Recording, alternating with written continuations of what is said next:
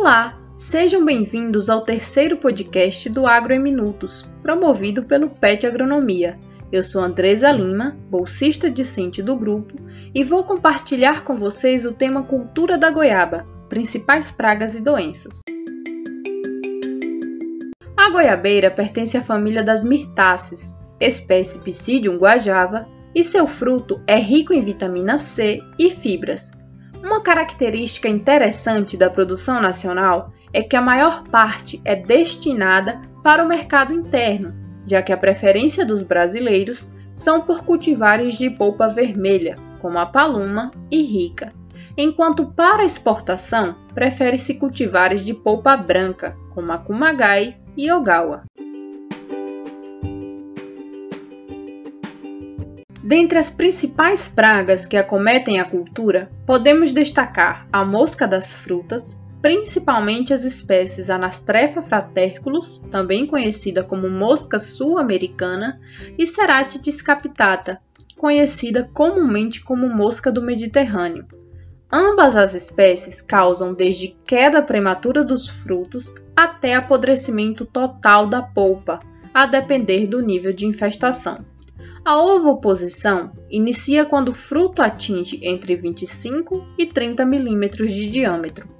O controle pode ser feito com o uso de armadilhas contendo um atrativo associado a um inseticida, uso de sacos para proteger os frutos, liberação de machos esterilizados e catação dos frutos infectados, que devem ser queimados ou enterrados a uma profundidade de 50 a 70 centímetros.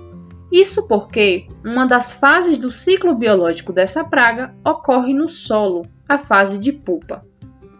Outra praga de destaque é o psilídeo, Triozoida limbata, comum em áreas que realizam podas frequentes, devido à preferência dessa praga por ramos mais jovens, os danos estão associados à fase jovem do inseto, as ninfas, que sugam a seiva, injetam toxinas e reduzem a área fotossintética, devido ao encarquilhamento dos bordos foliares.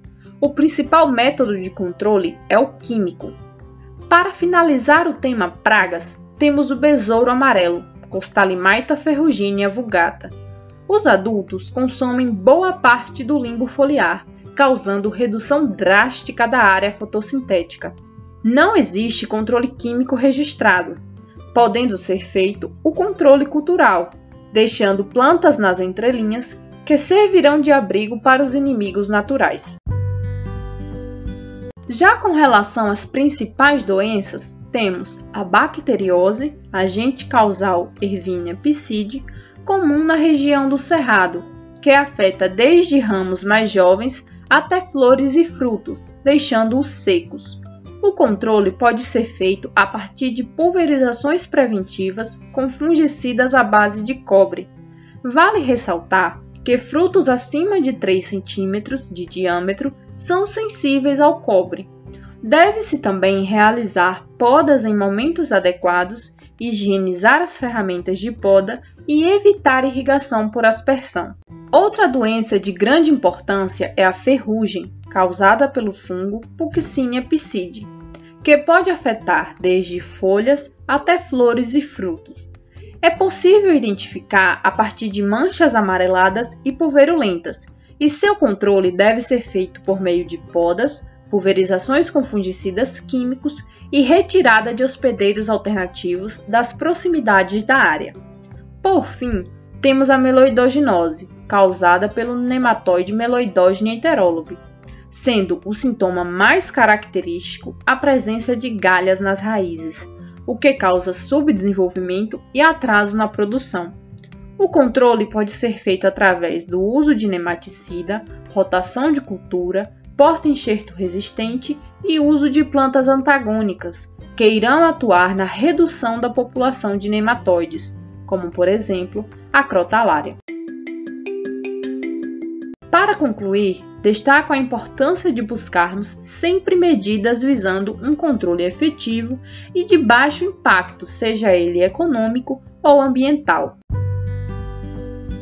Qualquer dúvida, entre em contato. Eu fico por aqui e agradeço pelo seu tempo.